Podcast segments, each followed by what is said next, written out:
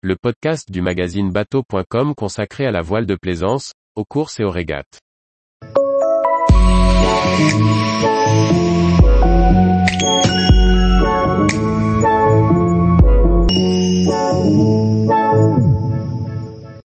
Une grossesse en voyage sur un bateau, comment bien la préparer? Par Anne-Sophie Ponson. Partir en croisière au long cours, c'est une aventure. Mais quand un quatrième moussaillon s'invite pendant la préparation du départ, le voyage prend encore une autre dimension. Grossesse et vie en voilier sont-ils compatibles? Guillemette et Vianney nous racontent leur expérience et fournissent quelques conseils. Guillemette et Vianney ont 33 et 35 ans. Pour vivre pleinement en famille avec leurs trois garçons de 7, 5 et 3 ans, ils décident de quitter leurs emplois accaparants et de partir 3 ans en voilier. Ce qu'ils n'avaient pas prévu, c'est qu'après deux ans de préparation en vue du départ, un petit invité allait pointer le bout de son nez. Quand la nouvelle arrive de cette grossesse, le projet de départ en voilier est déjà bien entamé. Guillemette et Vianney ont quitté leurs emplois, le bateau est acheté, tout changer n'est pas si simple quand la machine est lancée. Le jeune couple explique, nous étions donc un peu perdus les premiers jours. Il nous a fallu prendre le temps de poser toutes les options sur la table, et de demander plusieurs avis et conseils auprès de marins et de professionnels médicaux. Finalement, après mûre réflexion, la vie en bateau, la grossesse puis l'accueil d'un nouvel enfant à bord ne semble pas tellement incompatible, si les événements sont bien anticipés. Guillemette étant sage-femme, elle connaît bien les risques d'une grossesse.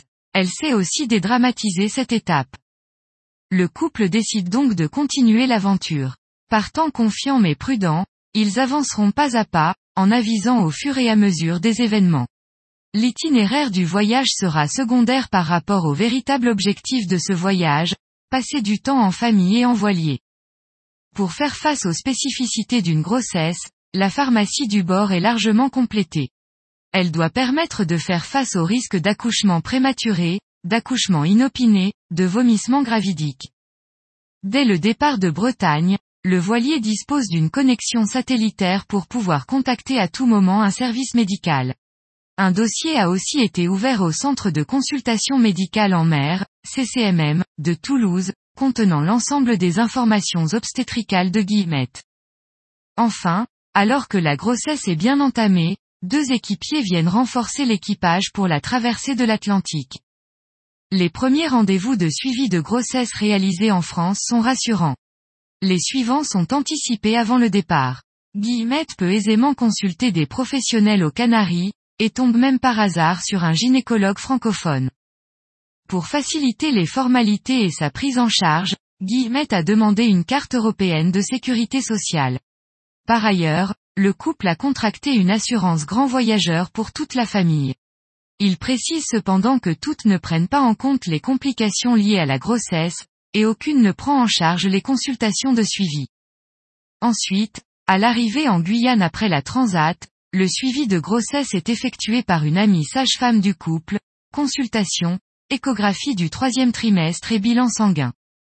Enfin, la maternité de Fort-de-France avait été contactée auparavant pour organiser les derniers rendez-vous avant la naissance, consultation avec une sage-femme pour créer un dossier médical à l'hôpital, consultation d'anesthésie et bilan sanguin. Tous les jours, retrouvez l'actualité nautique sur le site bateau.com. Et n'oubliez pas de laisser 5 étoiles sur votre logiciel de podcast.